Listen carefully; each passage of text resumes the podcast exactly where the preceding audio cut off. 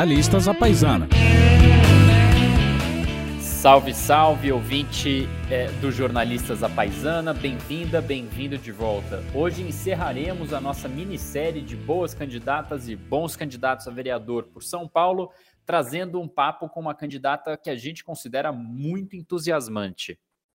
É isso mesmo, mas olha, antes de irmos direto ao assunto, cumpre lembrar que, porque São Paulo, né? O ouvinte nosso aqui sabe bem, o meu sotaque não deixa enganar, que eu sou do Rio, mas moro aqui em São Paulo faz bastante tempo. Somos mais de 20 milhões de habitantes na capital, que tem problemas comuns a todas as grandes e médias cidades brasileiras, principalmente as grandes. É, então, você que nos acompanha do Rio, de BH, de diversas capitais é, do Brasil, norte, sul, do Nordeste, é, certamente vai encontrar assuntos comuns aqui aos problemas que você encontra na sua cidade. Sem mais delongas, Daniel, por favor, vamos lá, vamos lá. Bom, o desprazer de ter aqui o João comigo é suplantado pela edição do nosso querido Vitor Garcia, trilha sonora do Cristiano Botafogo, como você já conhece. Hoje nós vamos falar aqui um pouco de cultura, que é o, o tema principal da nossa candidata. Mas antes, vale lembrar quem nós entrevistamos até aqui nessa sessão que termina hoje. Essa minissérie começou alguns programas atrás com o nosso papo com o Matheus Hector, do Partido Novo. Depois a gente conversou com a Fernanda Gomes, da Rede. A gente papeou com o Henrique Vita, do PDT. E a Tamik Faki, o episódio imediatamente anterior a esse, também da Rede. Hoje chegou a vez do nosso papo com Aline Torres. Ela é candidata a vereadora também por São Paulo, como a gente disse, dessa vez pelo MDB. É uma mulher de grande força e, como eu disse bem no comecinho, muito entusiasmante e com muita coisa boa a dizer. Você precisa conhecer a Aline. O nosso papo hoje vai ficar ao redor do seguinte tema, não somente ele, que é como levar mais cultura para todos os bairros de São Paulo, quer dizer, não ficar só concentrado nos mesmos bairros de sempre. Aline, obrigado por aceitar o nosso convite. Alô, alô, nossa, eu adorei a parte do entusiasmante. Fiquei feliz agora, hein? ele diz isso para todas, ele é muito galanteador, esse João. Ele sempre fala que todos os nossos convidados são muito especiais e tal, mas Aline, estamos muito felizes de ter você aqui é, muito obrigado por aceitar, vai ser ótimo esse nosso papo sobre cultura, que é um tema tão importante. Bom, para começar, eu quero dizer que, como alguém muito empolgado com a sua campanha, com a sua campanha, Aline, eu fiquei muito inspirado quando eu li a seguinte mensagem que você publicou dias atrás nas suas redes. Abre aspas, e aí são palavras suas. Mulher negra na política é reparação histórica. Filhos de famílias tradicionais na política são preparados desde o berço a ocupar espaços de poder. Fecha aspas. Isso é totalmente verdade. Como romper, Aline? Essa é primeira pergunta que eu tenho para você. Como romper com os mesmos de sempre para vereador em uma campanha tão difícil por conta de pandemia e do próprio tradicionalismo do voto? Não, com certeza. João, eu gosto muito dessa frase, é, e eu falei essa frase a primeira vez, ela é bem recente, na verdade, para contextualizar uma fala numa palestra que eu estava dando para a RAPS, é, que a gente estava falando de representatividade, de formação política tal, e a gente sempre fica muito nesse contexto é, amplo, né, da, da, do debate político, porque vai para uma coisa mais federal. E aí que a gente tem na política as capitanias hereditárias da política, né, que é o resumo dessa frase. A gente tem as mesmas famílias ocupando os mesmos espaços há décadas. E aí, como romper? Ainda mais numa eleição onde, como você falou, a gente já está mais prejudicado por conta da pandemia, mas além disso, o formato, dessa, o formato eleitoral sem a coligação prejudica mais ainda. Pensem comigo, meninos, que, to, que cada partido precisa ter na sua chapa 83, 86 candidatos, não me recordo o número exato, mas é isso, 80 lá candidatos em cada chapa. E aí, pensa numa árvore, né? O caule de uma árvore. Essa árvore, ela precisa de raiz. E aí, os candidatos raiz, são aqueles ali que precisam dar 3 mil votos, 5 mil votos. E aí você vai subindo esse tronco dessa árvore até você chegar lá nas suas folhas, que é o candidato mais forte, que é a candidatura que tem mais capacidade de fazer 20, 30 mil votos. Então, o que, que significa? Que a gente tem numa eleição mais de 3 mil candidatos a vereador na cidade de São Paulo. É 100% desumano. A menina que trabalha no caixa da padaria, ela também sai candidata porque o partido foi lá e fortaleceu essa pessoa, falando: olha, você é uma grande liderança, porque você fala com quase 500 pessoas por semana. Então, você tem capacidade de fazer com que isso vire 2, 3 mil votos. Ela não vai fazer 2, 3 mil votos, vai fazer 500, vai ficar frustrada e vai atrapalhar outras candidaturas. Mas isso é a democracia. E aí, além desses candidatos que se inflam num formato sem saber como funciona esse jogo da política, sem saber como que é esse, a, a, a política institucional partidária, é, acabam entrando nesse meio. Aí, fora esses, a gente tem os filhos da política, né? O filho, o neto, o bisneto do filho tradicional, que algumas vezes eles usam até o nome, né? Do pai, do avô. Não precisa mudar muita coisa, não. De repente usa até a mesma foto. Não faz, né? Quero dar aqui insights tão profundos, mas e aí, como é que a gente faz no meio de uma pandemia, onde a gente não consegue de fato chegar na casa das pessoas, onde a gente não consegue levar a nossa mensagem tão longe? E aí entra vocês. É, formatos como o de vocês, esses pequenos debates agora que eu acabei de participar, e mecanismos como esse de vocês, que fazem com que a nossa mensagem chegue mais longe. Vocês usaram aqui, se citaram o nome de outros candidatos que têm pouca visibilidade na rede, né? Que é isso, a gente vai conseguir chegar aqui através de vocês em mais algumas pessoas. E quebrar esse vínculo, quebrar essa capitania hereditária da política, é muito difícil, mas não é impossível. Eu não vou dizer que eu estou criando a minha própria capitania preta da política, mas eu vou te dizer que eu estou formando uma canga do futuro que está muito bonito. O meu projeto para ser candidata a vereadora de São Paulo, ele não se limita a quatro anos dessa, dessa, desse mandato. Eu estou montando um grupo político, não só de pretos, obviamente que eu quero fortalecer também os meus, mas de brancos periféricos, de brancos e pretos subestimados, de pessoas que não se viam na política, para através da minha candidatura a gente conseguir ensinar e fortalecer essas pessoas para que elas tenham uma visão pragmática e participem dessa política capitania hereditária com a mesma qualidade que eles não com a capital econômico, porque infelizmente isso dita muitas regras, mas a gente consegue fazer muita coisa juntos. Excelente. Muito legal, Aline. Muito inspirador ouvir um pouco do teu, da tua motivação. É, agora, a tua, tua trajetória é muito ligada à área da cultura, né? Você trabalhou nessa área, você estudou é, é, políticas culturais e, e, esse realmente é um tema super importante, né? Um tema é, emancipador, um tema é, é, que, enfim, nesse momento que a gente também está saindo de uma pandemia aos poucos e com a saúde mental muitas vezes debilitada, a cultura pode ser realmente uma, uma janela, pode ser uma, uma, uma forma de amenizar as dores que 2020 nos causaram.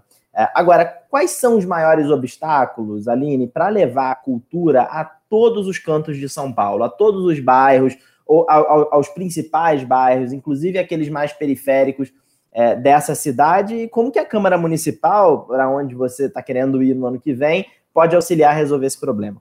Tá aí uma coisa que eu gosto muito de falar, a cultura, né?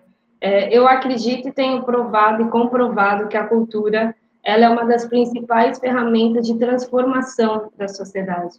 Com a cultura você educa, com a cultura você cuida da saúde psicológica, com a cultura você cuida da saúde física e com a cultura você entretém e com a cultura você gera renda, emprego. Ela é multifacetária.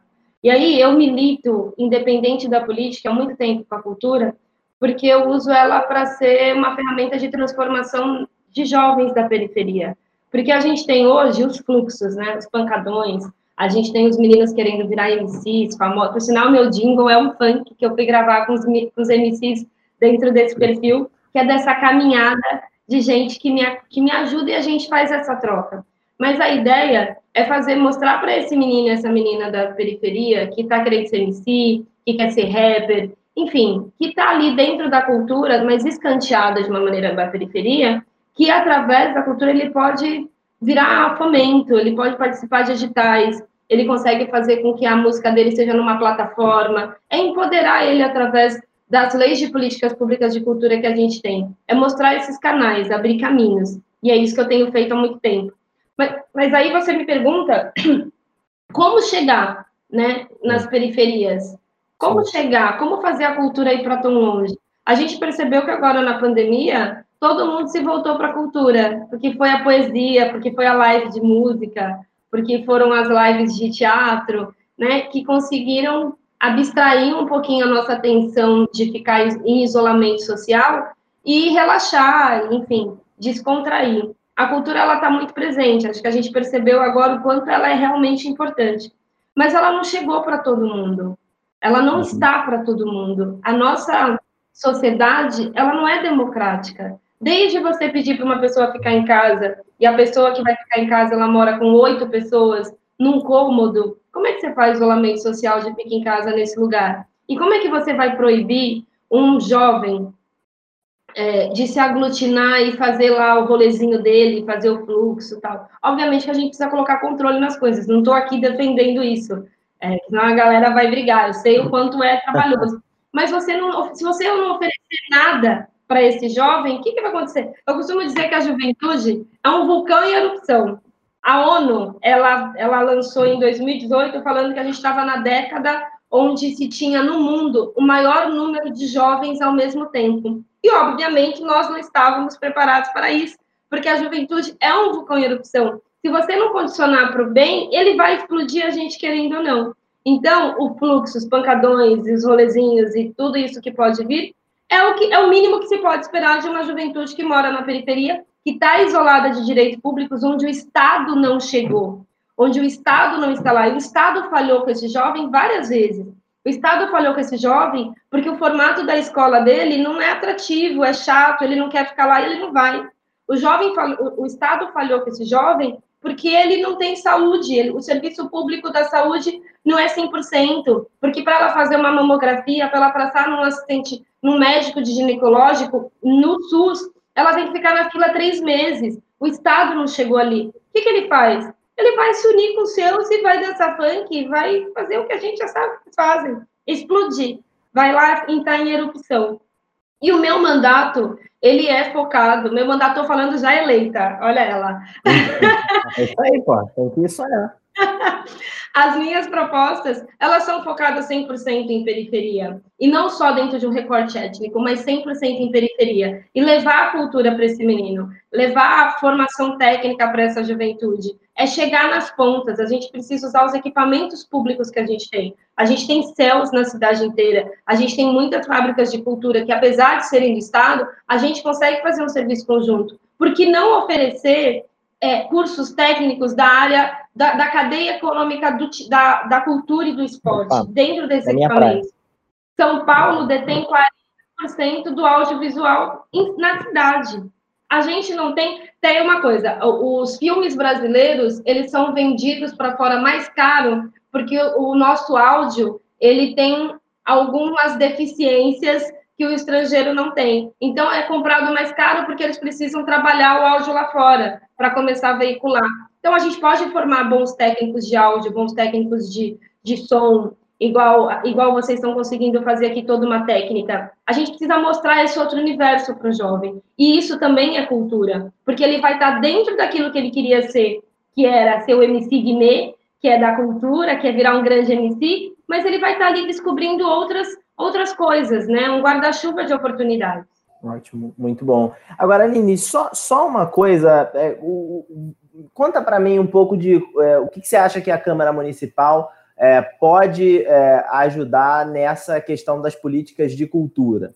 Vamos lá, um vereador, ele basicamente fiscaliza o orçamento e propõe leis, né, projetos de leis. E aí, como que a Câmara pode fazer, entrar dentro dessa alça de cultura? A gente pode é, delimitar, no que vem a gente vai ter o, é, a discussão, a votação do plano diretor da cidade, que é extremamente importante. Então, a Câmara Municipal de São Paulo, ela pode votar para onde vai ter recurso de, de, cultura na cidade dentro desse plano diretor. Se a gente quer que tenha mais centros culturais em Pirituba, se a gente vai mandar mais orçamento para ter cultura em cidade Tiradentes. E é aí que um vereador vai entrar, para promover essa lei e para fiscalizar que de fato isso aconteça. E depois alinhar com a gestão, porque não adianta você construir um monte de equipamento público e colocar gente que não tem capacidade técnica para gerir. Fazer gestão, a gente precisa de muitos detalhes. Não é só, obviamente, que toda formação é importante, mas a gente precisa começar a tratar as pessoas como pessoas. Eu tenho tempo para falar? Posso dar um exemplo? Claro, diga lá. Claro. Eu era diretora do CCJ, que é o Centro Cultural da Juventude Ruth Cardoso, que ele fica na Cachoeirinha, que é na zona norte da cidade, é um lugar extremo. Uhum. E ele fica. Aí, aí, ele é um equipamento grande, ele tem 8 mil metros quadrados de vidro construído, ele é bonitão, grande, arrochado, na periferia. E quando eu cheguei lá, quando eu virei diretora de lá, eu comecei a, a montar a programação infantil. Trazer um monte de programação infantil, circo, tarará, tarará. Só que as crianças não vinham, os pais não vinham, as crianças de 12, 13, 14 anos não entravam no equipamento. Só que elas passavam ali na frente. Ali é um lugar perto do centrinho do Largo do Japonês. É um lugar de fluxo contínuo de pessoas. E aí eu comecei a andar pela rua ali. Eu sentava no ponto de ônibus, eu entrava dentro do terminal Cachoeirinha, eu começava com os comerciantes, eu comecei a sentar no ponto de ônibus e conversar com as pessoas, até entender o porquê que essas crianças esses adolescentes não entravam no CCJ. E aí eu descobri que essas crianças, elas não têm chinelo. E aí, o CCJ para elas era um lugar tipo um shopping. E shopping uhum. não é para uma criança que não tem chinelo, porque o segurança vai mandar ele sair. Por isso que eles não entravam lá. E aí, o que, que um gestor público vai fazer? sabe? Eu é. comecei a montar a programação na calçada. É Toda a programação do CJ começou a ser na calçada. Se é na calçada que eles se sentem à vontade, é lá que a gente precisa estar. Então, eu fiz de um tudo, até calçadão do samba eu fiz no CCJ, porque eu queria que as pessoas que passassem de ônibus vissem a programação para saber que existe programação interessante ali e depois quando elas pudessem voltar. E deu super certo. Legal. E aí eu vejo outros ambientes, outros equipamentos públicos geridos por outras pessoas que vêm em número, que vêm a população como número e não como pessoas, que não tem esse olhar, que não tem esse detalhe. E aí eu, como vereadora, eu preciso continuar tendo essa minha essência, de não falar, nossa, porque a gente distribuiu não sei quanto orçamento. Eu, longe de mim virar essa pessoa. Porque esse orçamento chegou em quem? Na Dona Maria? E mudou a vida da Dona Maria. A gente precisa mudar uma vida por dia. Mudar todo mundo, o mundo inteiro, é muita coisa. Mas cada um tem capacidade, dentro da sua insignificância no mundo, mudar a vida de uma pessoa. E um gestor público, um vereador, ele tem capacidade para mudar muito mais, né? É verdade. Sem dúvida, sem dúvida. Aline, eu, eu, eu, eu, eu entendo tem uma ligação muito grande com, com, com, com esse papo em especial, é, até em nível pessoal. Eu, paulistano, diferente do, do, do, Daniel, mas eu, João, aqui, paulistano, eu sou uma criança da, de, de, um bairro chamado Vila Ed, depois ainda do Tucuruvi, na Zona Norte. E eu lembro como era a minha infância e eu, eu passei recentemente lá para matar saudade, eu sempre faço isso, e muita coisa não mudou. E uma dessas coisas que não mudaram é, é que não tem nada para fazer lá. Nada. É, não, não tem nenhum aparelho cultural, não tem nenhum agrado, não tem uma. É, e eu lembro da minha infância de, já ter essa sensação. É, depois fui, fui morar em Santana com a minha família, claro, e, e, e embora uma região com mais é, aparelhos culturais, ainda assim muito deficiente quando comparado com os mesmos bairros de sempre, Pinheiros, Jardins, Higienópolis, que tem tudo. O que força que qualquer pessoa com, com um pouco mais de interesse cultural tem que necessariamente sair do seu bairro, qualquer que seja o seu interesse. Você mencionou Pirituba, que é uma região que eu também conheço, conheço muito bem ali na, entre Zona Norte e Zona Oeste aqui de São Paulo. É, e você lá atrás no nosso papo falou de campanha digital, que é bem ou mal que a gente está conversando aqui, a sua campanha é muito ativa em redes sociais dá para tentar fazer uma coisa de cultura mais digital, que aí você não importa onde você mora, mas você consegue consumir cultura com apoio público de dentro da sua casa e tal. Essa é uma primeira parte da pergunta e a segunda que é relacionada com isso é o que, que o poder público pode fazer para, ok, a gente pode dar mais cultura digitalmente, mas a gente ainda tem uma galera que não tem nada digitalmente para acessar, continuará sendo excluída mesmo assim. O que, que dá para fazer? Pergunta bem difícil, viu, João? Porque a gente tem um exemplo aqui da educação. É, o governo se empenhou, as duas gestões se empenharam em entregar é, o conteúdo é, de educa educacional agora no período da pandemia digital. E aí você tem uma mãe que tem 10 filhos e um único celular dela. Como é que estuda? Além disso, ela tem um celular de crédito. Como é que acessa? são vários entraves, né? E aí eu acho que a gente está num momento. Eu tenho uma criança em casa de 10 anos, 10 anos, que é o João Victor, que é o bebê preto mais lindo do mundo, e há de quem dizer contra. Uhum. E aí, é, o João Victor, ele tá numa, ele é uma geração muito diferente, né? Da, da minha, da sua também, talvez, da nossa. Porque é videogame, é muita coisa. Eu brinquei de taco na rua. Tudo bem que não, não adianta a gente exigir que esses jovens tenham a nossa experiência, porque é pedir demais, né? Essa galera millennium é outra coisa. Mas é muito complexo você tentar oferecer só o digital para quem não tem, para quem nem sabe o que é isso. A minha eleição, a minha, a minha campanha, vou trazer para mim. É, eu fui candidata a deputada federal em 2018 e eu tive 13.189 votos. É, da capital, eu tive 7 mil e taralá. Esses votos, eles são da extrema periferia. O meu eleitor, ele não tem ideia do que eu posto no Instagram, que ele não tem conta no Instagram. E aí, 10% desse eleitor que tem Instagram, ele acessa o Instagram uma vez, duas vezes por semana, porque o celular dele é pré-pago. E aí, como é pré-pago, é, você demanda muita banda para você acessar o Instagram. O WhatsApp não. O WhatsApp tem algumas operadoras que oferecem ali um pacote do mês, tem outros planos, tem outros benefícios.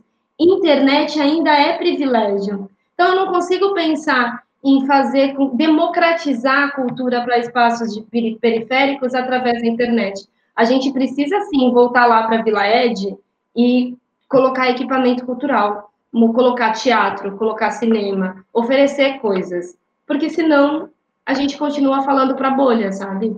Uhum. Uhum. Sim, sim, você tem razão. Agora, você, tá, você, uma das coisas que você também fala, até imagino por, por você ter um filho pequeno, você, é, você, a gente viu um pouco nas suas redes que se trata do tema de creches e de horário estendido para as creches, como uma forma de melhorar é, o aprendizado das crianças e também é, a vida, da, imagino, do, das, das mães e dos pais. Agora, como, como que você é, imagina que é, dá para integrar os espaços que a gente tem hoje para creche na cidade de São Paulo com outras, é, com outras políticas públicas, né? Enfim, com, tem exemplos de alguns lugares, é, como lá em Recife, que eles fizeram é, os espaços lá, o Compaz, que tem creche, que tem atividades culturais, que tem atividades de qualificação profissional para as famílias é, e que é uma política pública super bem avaliada. É, você é, vê espaço para isso é, em São Paulo? O, o, como você acha que, como vereadora, conseguirá é, levar esse tipo de política para o seu eleitorado? Então, começa que a minha proposta de creche é, é, de uma coisa que é um problema que eu tenho, vejo as minhas amigas há muito tempo reclamando. O João Vitor, eu sou, eu costumo dizer que eu sou um pai de salto. Ele é filho da minha irmã, mas eu roubei a criança, a gente divide ela. Então, eu sou E aí, é isso, eu pego no final de semana, devolvo, eu sou um legítimo pai. E aí, e aí que nossa proposta de para creches é colocar horário estendido. Porque a gente tem uma questão muito específica. As mães colocam os seus filhos nas suas, na creche da, do endereço onde ela mora, ou seja, nos bairros, na periferia. E essa mesma mãe, ela trabalha no centro, Pinheiros, Jardins, Faria Lima, tarará, tarará. E ela sai do trabalho no horário que a criança sai da creche. Alguma coisa deu errado aí, porque essa conta não tem como dar dois esse um mais um, entendeu? Então, a gente tem uma questão que as próprias professoras, as coordenadoras pedagógicas, com uma ou duas vezes de atraso, ela já começa a achar que essa mãe é displicente. Aí ela liga para o conselho tutelar. E tem mãe que corre o risco de perder a tutela do filho, porque ela não chega às 5 horas da tarde para pegar o filho na creche. Que coisa absurda. Ninguém nunca pensou que era só esse o problema? Porque eu saio do trabalho na Faria Lima às 5 e eu moro em cidade de Tiradentes, eu jamais vou chegar lá. Ainda não inventaram o negócio do teletransporte.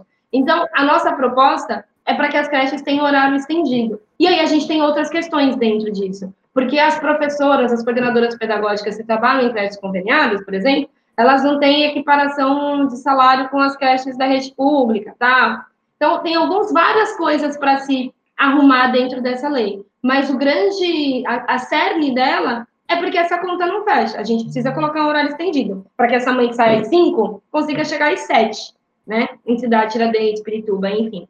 E aí você fez a pergunta de como a gente inclui atividade cultural nesses espaços. E, sinceramente, eu não acho que é algo tão fácil para a gente fazer aqui, porque uhum. a gente tem algumas creches conveniadas que já promovem algumas atividades de final de semana tal, mas o nosso formato de convênio, a gente tinha que mudar muita coisa para conseguir incluir isso, sabe? Eu não sei. A gente tem os modelos do céu, é, que tem ali escola, que tem recreação, que tem, né, tem a parte de, de, de, teatro, que tem a piscina, que tem um monte de coisa, que ele, é, que ele acaba sendo multi. E as escolas do céu acabam sendo muito, muito boas. A coordenação pedagógica é muito boa. É um, são um time de profissionais muito bons que trabalham no céu. É um dos melhores projetos que a gente tem na cidade, que veio, acho que veio, acho não, veio da Marta Suplicy, que Sim. deu um show de bola. Depois do Serra, quando o prefeito continuou, e todo mundo viu que era bom e continuou. O Bruno está aqui agora, que vai inaugurar mais alguns céus. Então, eu acho que talvez não seria mudar ali o formato da creche, mas usar mais esses, esses equipamentos públicos que a gente tem. Usar mais os céus para que eles sejam espaços mais abertos e conseguir trazer mais atividade para lá, sabe? Excelente. Show. Aline, você é, você é líder RAPS, é, para quem não conhece, é a Rede de Ação Política pela Sustentabilidade. Você foi aluna do Renova Brasil, Renova BR. São duas iniciativas que nós aqui no, no, no podcast, no Jornalista Paisano, uh, nós adoramos. É, conta para a gente, e especialmente para quem nos escuta, o que, que você tirou dessas experiências e, e por que, que alguns políticos tradicionais, os mesmos de sempre, criticam tanto iniciativas como essa? O que, que você tirou e por que, que é tão criticado pelos mesmos de sempre? Tá, o que, que eu tirei? Começa que o RAPS e o Renova eles foram fundamentais. Eu tenho uma relação de vida partidária há 17 anos. Eu entrei no PSDB com 18. Hoje eu tenho 34, estou no MDB desde o começo do ano. Então tem um tempo aí de 19, não tem 19. Tem um tempo aí de vida partidária que me deu uma outra visão de mundo, assim. É, Vou fazer um recorte bem curtinho, assim, de linha de tempo da Aline para conseguir responder isso. Eu, com 16, 17 anos, eu comecei a estudar Educafro, que é um cursinho pré-vestibular é, para jovens carentes e afrodescendentes para entrar em universidades públicas. E aí, quando eu entrei, o Frei Davi, que é quem coordena tudo isso, ele estava no momento do, de colocar na sociedade o debate das cotas para as universidades daqui de São Paulo. E eu me apaixonei, porque eu vi que a briga era muito maior, que era maravilhoso. Eu comecei a militar, participar das reuniões, comecei a estudar mais, sem estar no cursinho. Eu comecei a ler mais outras biografias, comecei a conversar mais, entender que aquilo ali era um movimento político. E aí, parei o cursinho, não entrei na faculdade por ali, mas seguiu para muita coisa. Com 19 anos, eu entrei no PSDB por um motivo X, conheci uma pessoa, tarará, tarará, e comecei a militar. Entrei no movimento de juventude do PSDB, e eu fiz parte de uma juventude que hoje chama Ação Popular, é, que brigava dentro da gestão contra a gestão, é, reivindicava várias coisas. A gente fez uma juventude de preto, de pobre, de gay, de trans, de nordestino, de gente que tem tudo quanto é cara, sabe? Então, ali foi um momento também da gente, de eu começar a participar. E a minha juventude, a gente podia participar das reuniões executivas do partido para falar, olha, os nossos deputados federais querem votar uma coisa que a nossa juventude é contra. E não pode isso acontecer. E eu comecei a entender como que, como que participa, como que funciona por dentro a política institucional partidária, que é um lugar para poucos. E aí a gente pula para 2019, RAPS e Renova, que é, são movimentos, o o RAPS em especial, ele tem, ele ofereceu para os seus líderes é, inserções de formações fundamentais para um gestor. Então, ele trouxe os melhores cases positivos de gestão pública do Brasil. Era um ambiente onde você tinha junto gente comum, tinha gente que queria ser candidato, tinha prefeito, tinha deputado federal, estadual, vereador, senador, tinha estudio, estudioso, tinha um monte de gente para apresentar os melhores cases de sucesso de gestão pública do Brasil. E isso é muito grandioso, porque a gente não precisa inventar a roda quando senta na cadeira. Gente, igual você acabou de dar um exemplo de não sei aonde, das creches, é isso. A gente precisa ver como adequar essa roda no nosso modelo, se cabe ou não cabe. Então, o RAPS, para mim, ele foi sensacional por conta disso. Por outro lado, a gente tem o Renova, que tem um slogan que é formar, fazer pessoas comuns transformá-los em políticos fora do comum. Por que, que os políticos tradicionais odeiam isso? Porque ele está pegando gente como eu, dando um pouco de base para entender como funciona a política, para entender como funciona a gestão pública e começar a mudar a cara da Câmara, começar a mudar a cara da nossa política. É realmente empoderar com uma base mais forte. O Remova não é um partido, ele não obriga ninguém a, a votar A, a votar Z, os seus eleitos. Não tem isso. Ele está ali fortalecendo a democracia, o que antes muito, o que antes nos faltou. Porque quando que eu, ou uma jovem como eu, que é de Pirituba, da periferia, que é pobre, que o avô foi escravo no Recôncavo da Bahia, ela ia se ver na TV hoje, no horário eleitoral. Ela ia se ver hoje fazendo coisas como eu faço. Então, isso tem muito do Renova, é de nos empoderar, sabe? Então, é muito grandioso. E ao mesmo tempo que ele empodera a gente comum como eu, ele abre o olho da sociedade para mostrar o que, que os tradicionais estão fazendo, para não fazerem mais. Sim, eu sou fã, sou fã do Renova aí da Raps, Renova do, do querido Edu Mufarrege, um grande, grande amigo, que teve essa sacada incrível e que está colaborando muito para a democracia no Brasil. Agora, deixa eu te perguntar uma última coisa antes da gente ir para a nossa sessão de dicas, que é, você falou muito da tua, teu envolvimento é, com política partidária, né? E nos últimos anos surgiram é, muitos movimentos de renovação política que, de algum modo, concorriam com os partidos é, como locos de discussão de ideias e propostas. As pessoas têm demonstrado, inclusive, muito ceticismo é, com a, a, ideia de construir propostas, de fazer discussões de fôlego dentro dos partidos. Né? É, você contou agora a tua trajetória que, é, é que, que vai contra isso, né? que, que de, de fato, puxa, tem uma experiência de buscar espaço para pautas é, das tuas, da tua comunidade, é, do, do, do, da periferia, dentro de partidos tradicionais.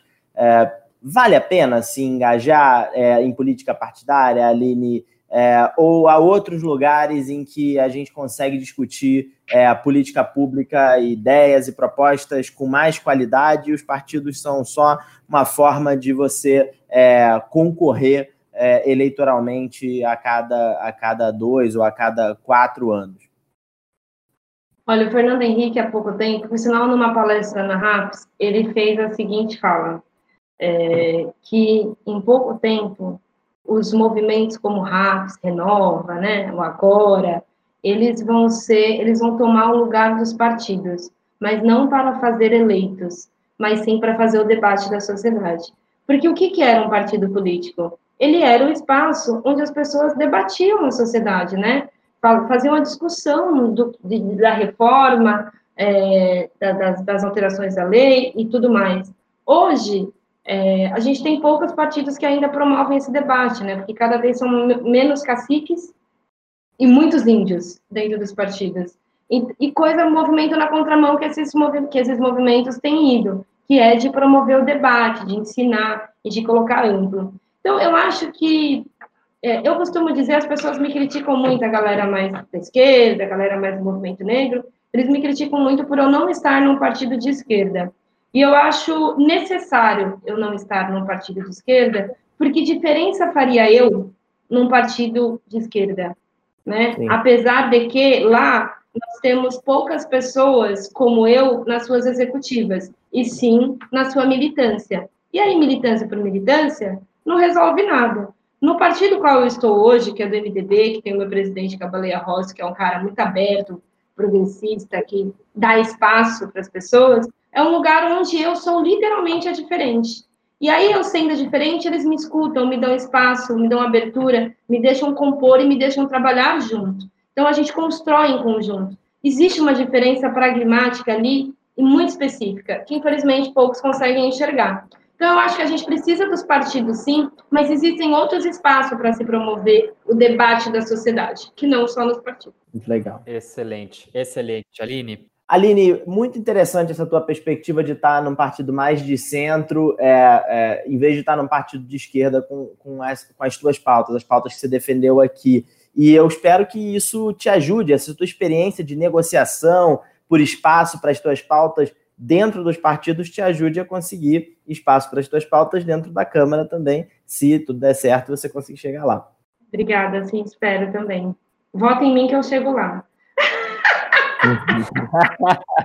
Ah, quisera eu ter cinco votos. Já, já, nossa senhora, é, escolher os cinco para essa nossa minissérie foi, já foi difícil e os cinco papos foram é, incríveis. Não vou dizer que foram surpreendentes, porque eu já, eu e Daniel, a gente já sabia que seriam incríveis, mas são pessoas realmente que os cinco têm que estar na Câmara no ano que vem aqui de São Paulo. Agora, seria bom ter uns vetos também, né? vetos para prefeito ainda? Uns vetos? A gente podia ter.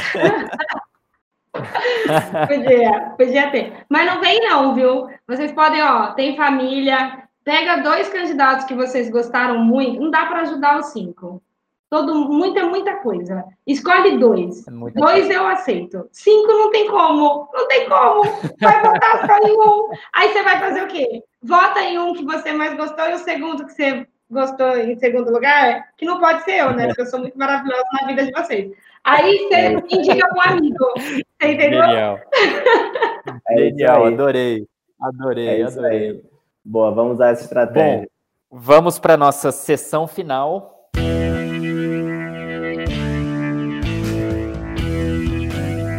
Dicas que não tem nada a ver com tudo que a gente falou até aqui.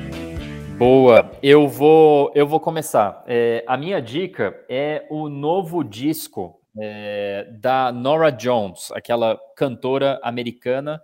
Ela lançou o disco no YouTube, é, então é, não precisa comprar CD, até porque quem compra CD, especialmente em tempos de pandemia, não é mesmo?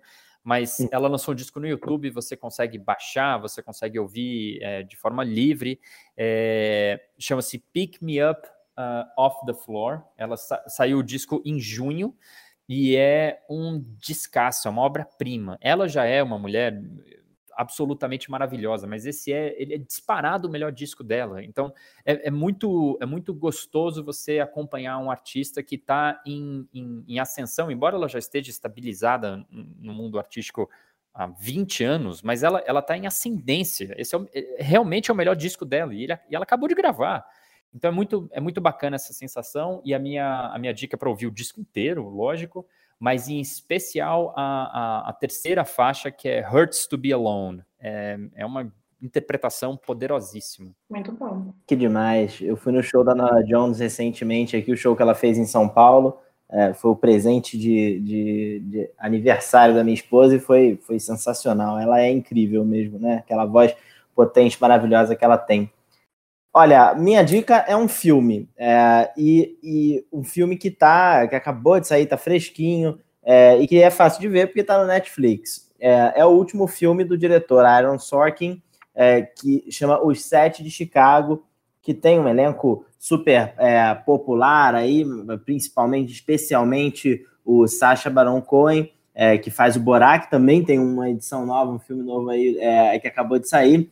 Os Sete de Chicago acho que é um filme sobre injustiça, é, porque é um filme sobre o julgamento é, de sete manifestantes em Chicago é, que é, é, lutavam contra é, o, o, alistamento obrigatório para a guerra do Vietnã e que foram julgados pelo governo Nixon, pelos procuradores do governo Nixon, logo no começo do seu governo, depois de eles terem vencido, de forma absolutamente injusta, com argumentos que não faziam o menor sentido, era um julgamento claramente político é, e o filme mostra muito bem isso, é muito interessante. É, para quem gosta de filmes de júri, é especialmente interessante. E o, o, o grande destaque para mim é, o, é o, o, ator Frank Langella, que faz o, o juiz que julga é, os sete de Chicago, que está super bem. O Aaron Sorkin, se você não se lembra, é o, é o diretor de The West Wing. A gente que gosta muito de política fala aqui sempre sobre política bom, não tem como não é, não não conhecer a série The West Wing,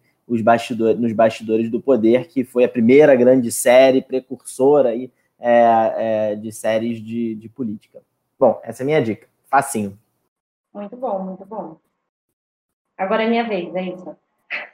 Agora é a sua vez. vez. Vamos lá, Aline, conta pra então, gente. Então tá. Meu, eu tô há muito tempo sem conseguir assistir, ouvir e ter vida Então, eu vou fazer uma indicação de algo que não tem nada a ver com o que a gente estava falando aqui, que eu acho que essa é a ideia mesmo, uhum. mas de uma série muito gostosa que está na Netflix, chama Reunião de Família. Foi a penúltima série que eu assisti com a minha criança, porque a gente. E foi ele que me apresentou, diga-se de passagem, foi o João que falou: Dinda, achei uma série muito legal para a gente assistir juntos. E era muito bonitinho, porque eu estava trabalhando home office então, todo dia, 9 horas da noite, ele batia lá no meu quarto e falava: Dinda, acabou seu horário de trabalho. Vai tomar banho para a gente assistir nossa série. Então, é uma série que, para mim, ela retrai, traz muito amor, mas, além disso, ela é muito legal. Reunião de Família é uma série que fala de uma família preta é, que vai para uma cidadezinha da Geórgia, não vou lembrar agora o nome da cidadezinha, mas elas vão para uma cidadezinha da Geórgia e, e, eles retratam, ela é bem cômica, ela é uma comédia leve, mas de uma maneira bem sutil, ele fala um pouquinho de racismo, ele dá uns toques muito legais, assim. Eu acho que é válido assistir literalmente em família, o nome não é à toa. E ela é leve, divertida. É, é eu vou dar um trecho aqui da. Tem um primeiro episódio que começa com os filhos voltando para casa da, da avó lá, é, da matriarcal da, da família, não sei o quê, aquela negrada, tudo muito, muita comida, muito tudo. E eles têm, se eu não me engano, quatro ou cinco filhos, faz muito tempo que eu não assisto, mas eles têm acho que quatro ou cinco filhos. E a mais velha, ela é parda, né? Que aí a gente está num uhum. debate interno aqui do movimento negro, de debater colonismo, tá, tá um negócio difícil aqui interno.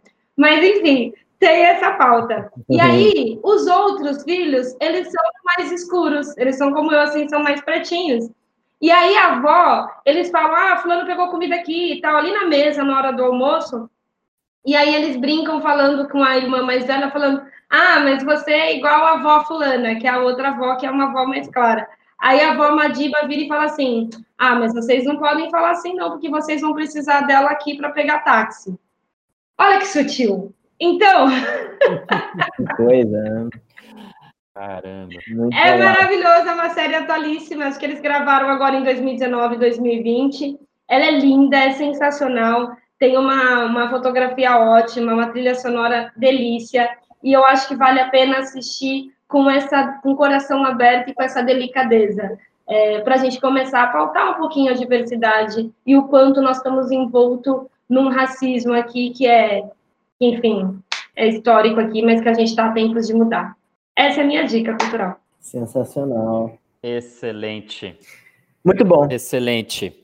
Então, caminhamos para o fim do nosso programa e para o fim da nossa minissérie de papos com boas e bons candidatos e candidatas para vereador em São Paulo. Você que nos escuta, obrigado e volte conosco. A gente volta para a nossa programação normal a partir do próximo episódio. Mais uma vez, muito obrigado, Aline. Foi um prazer imenso papear contigo. Obrigado mesmo. Boa sorte. Não, o prazer foi todo, todo meu. Eu tava mega cansada, mas foi ótimo. Eu achei que ia ser mais difícil. Foi uma delícia.